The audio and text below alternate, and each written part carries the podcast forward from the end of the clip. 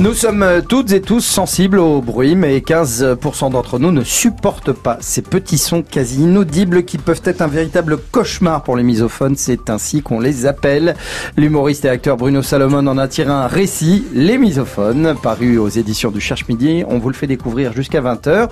Bienvenue dans France Bleu Soir. Très heureux de vous retrouver. Voici le journal Frédéric Oui. Dorel. Bonsoir Arnold, bonsoir à tous. La mort de Dick Rivers le jour de ses 74 ans. Incarnation du rocker blouson noir des années 60, il a succombé à un cancer. Nous entendrons des Niçois émus de cette disparition puisque c'était sa ville d'origine.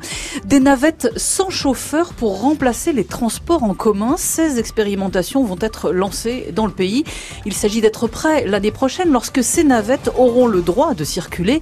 Seront-elles l'alternative à la voiture dans les territoires enclavés? Nous serons en direct avec Chantal Duchesne, ancienne directrice du GART. Des ouvriers ont fumé sur le chantier de Notre-Dame. Sept mégots ont été retrouvés par les enquêteurs qui recherchent les causes de l'incendie. Notre-Dame dont la collecte provoque la colère de Pamela Anderson à Marseille. Nous verrons pourquoi.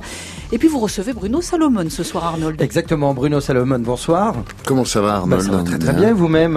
Impeccable, formidable. Ah, le son est très bon. Ouais, il est bien. Hein, il y a, on, a, on a fait attention hein, parce que les petits, les petits sons comme ça qui énervent, il faut pas les faire devant vous. Mas- Mastiquer du chewing-gum, des choses comme ça. Ouais, on est nombreux à pas aimer ça, je Ouais, pense. on hein. aime bien. Ouais. Vous, vous vous en avez pas fait un- tout. vous, en, non.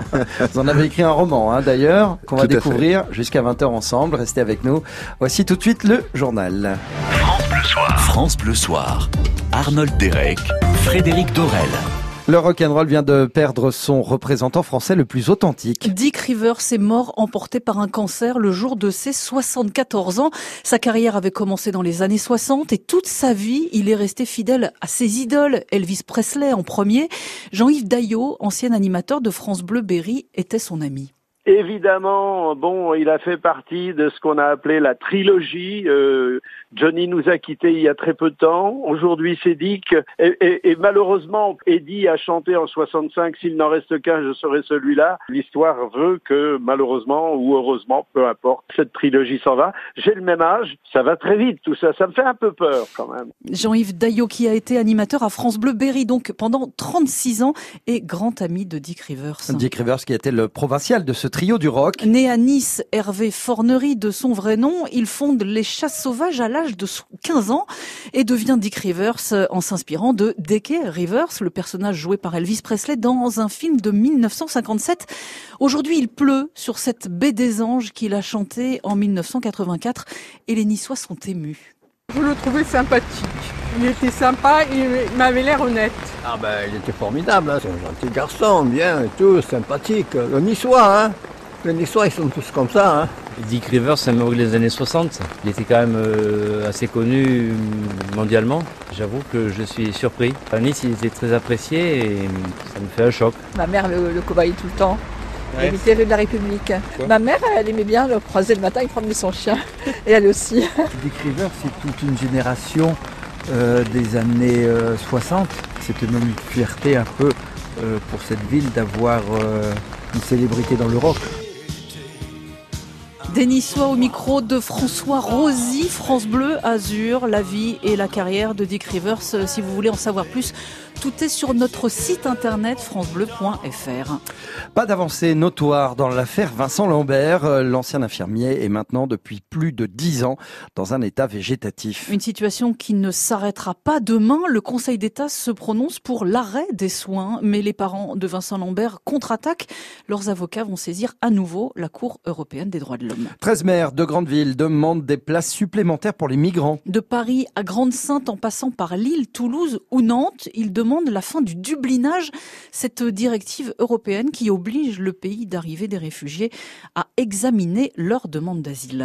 C'est peut-être la solution à beaucoup de nos problèmes de déplacement. Le gouvernement lance une quinzaine d'expérimentations de navettes autonomes. Oui, ce sont des petits bus sans conducteur et pilotés par ordinateur. Ça existe déjà, mais la ministre des Transports veut changer d'échelle. Ainsi, euh, 16 initiatives vont se développer dans les mois qui viennent. Pour livrer des commerces euh, à Montpellier, déposer des salariés devant leur entreprise à Sophia Antipolis ou relier des villages dans l'Indre, cinq communes autour de Mézières en Brenne. Exactement, c'est à l'ouest de Châteauroux.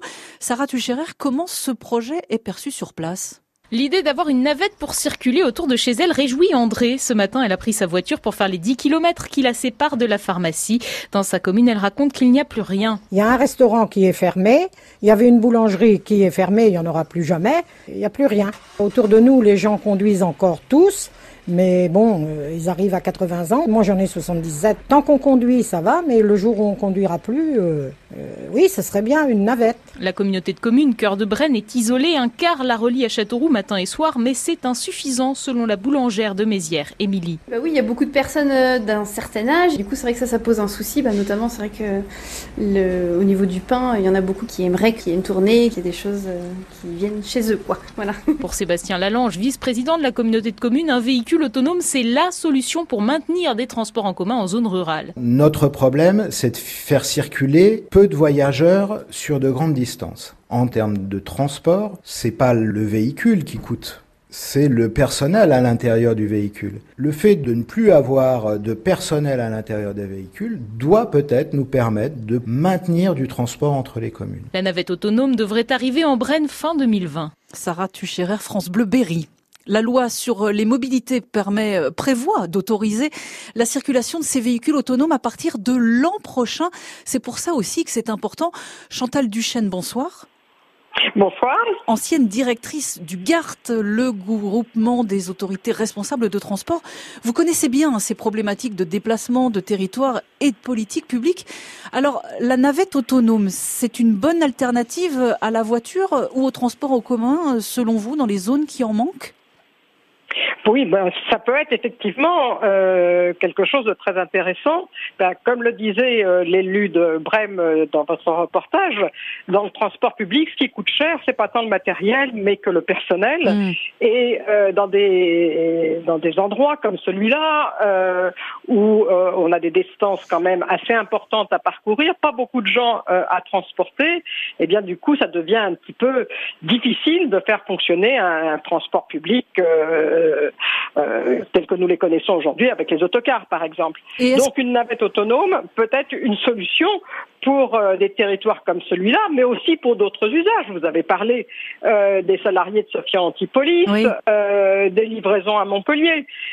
toutes ces, tous ces usages peuvent être intéressants. Aujourd'hui, nous avons la technologie. Donc ces expérimentations vont permettre de tester, de trouver la zone de pertinence euh, de ces navettes autonomes qui seront bien sûr un complément dans la palette des transports publics, qui ne vont pas remplacer les transports publics, mm. mais qui peuvent apporter des solutions où aujourd'hui, eh bien, euh, on est un peu démuni euh, par rapport aux personnes à desservir, aux services à offrir, avec euh, des, services qui coûtent trop cher aujourd'hui euh, pour pouvoir être mis en place. Oui, c'est ça, c'est ce que vous dites en fait que ces navettes autonomes, elles existent aujourd'hui, elles coûtent très cher pour euh, un particulier. En revanche, à développer en, en forme de transport en commun, ça peut être très très intéressant pour une collectivité. Merci Chantal Duchesne, ancienne donc directrice du GART et spécialiste des politiques publiques en matière de transport. Bonne soirée à vous. Bonne soirée à vous aussi. Il est 19h08, restez avec nous pour la suite du journal de Frédéric Dorel. On y parlera météo, pluie, fraîcheur, vent. Le temps est en train de tourner sur une grande partie du territoire. De grosses quantités d'eau sont attendues, notamment sur les Cévennes. Mm. Pamela Anderson, fâchée à Marseille par un don de 100 000 euros à Notre-Dame de Paris, alors qu'elle organisait une soirée pour les enfants marseillais. On va également vous en parler, mais d'abord, à propos de Notre-Dame, on apprend que des ouvriers ont fumé sur le chantier. C'est ce que révèle le canard enchaîné. Les enquêtes enquêteurs ont trouvé sept mégots sur le site et l'entreprise d'échafaudage qui s'était installée reconnaît que certains de ses salariés ne respectaient pas l'interdiction de fumer. David Di Giacomo. Des ouvriers ont bien fumé sur l'échafaudage en cours de construction. Ils l'ont eux-mêmes reconnu devant les enquêteurs de la crime, explique le porte-parole de l'entreprise Europe Échafaudage, en charge du chantier de Notre-Dame. Il reconnaît donc que l'interdiction de fumer était plus ou moins respectée, mais il assure que ces mégots n'ont pas pu provoquer l'incendie de la cathédrale.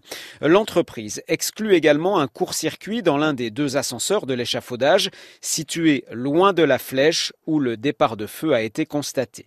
Europe Échafaudage est désormais chargé des travaux de consolidation. Ses ouvriers finissent d'installer une immense bâche qui doit protéger la cathédrale de la pluie. Dans un courrier envoyé trois jours après l'incendie, la DRAC, la Direction régionale des affaires culturelles d'Île-de-France, renouvelle sa confiance à l'entreprise Europe Échafaudage et la remercie, je cite, pour son plein engagement dans les opérations de sécurisation et de sauvegarde de l'édifice. David Di Giacomo pour France Bleu. Notre-Dame dans la rénovation pourrait déroger aux règles habituelles. Que ce soit celles qui régissent les marchés publics ou celles qui protègent le patrimoine, le gouvernement prépare une loi d'exception pour la cathédrale. L'objectif étant d'aller vite pour tenir le pari d'Emmanuel Macron, la cathédrale rénovée en cinq ans. Mais ça inquiète certains amoureux des vieilles pierres comme Jack Land ou Stéphane Bern qui ne veut pas voir se créer un précédent. Et Notre-Dame toujours qui provoque malgré elle la colère de Pamela Anderson. Parce qu'en quelques minutes, la collecte pour la cathédrale a récolté plus d'argent que toute la soirée à laquelle l'ancienne star d'Alerte à Malibu venait de participer pour les enfants marseillais en difficulté. Mathilde Vinceneux, c'est un lot mis aux enchères qui a fait voir rouge à Pamela. Oui, la vente d'une guitare ayant appartenu à Bruce Springsteen pour la somme de 100 000 euros. Les enfants de Marseille auraient eu plus besoin de ces 100 000 euros que cette cathédrale, écrit Pamela Anderson sur Twitter pour expliquer son départ.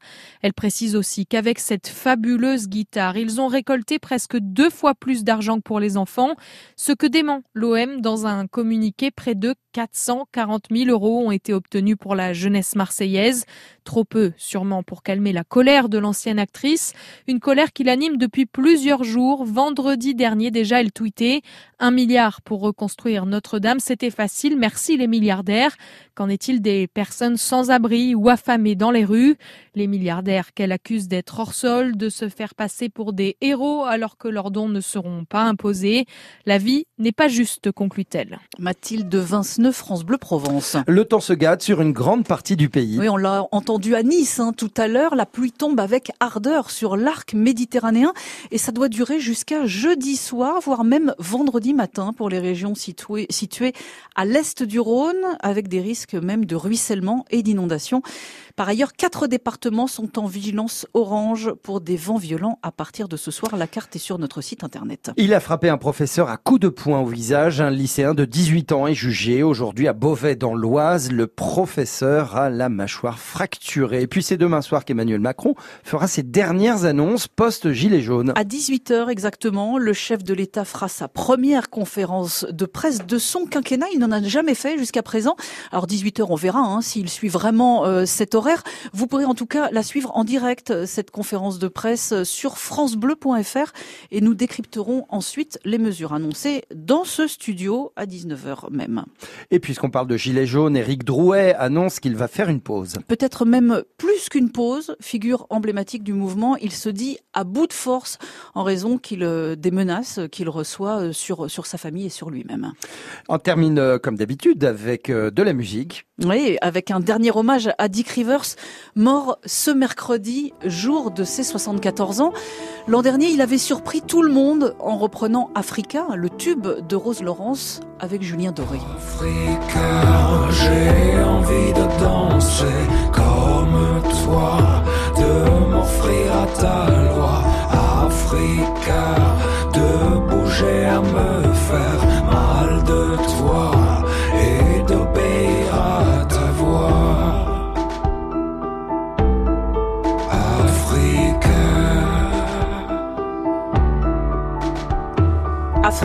reprise euh, signée Dick Rivers et Julien Doré, donc en 2018. Ce titre, vous pouvez le retrouver avec tous ceux qui ont marqué la carrière de l'ex-leader des chats sauvages sur notre site internet francebleu.fr. Gazelle, je me suis couché. Au creux de tes griffes, je suis revenu. À l'ombre des cases, je ferai ma tribu.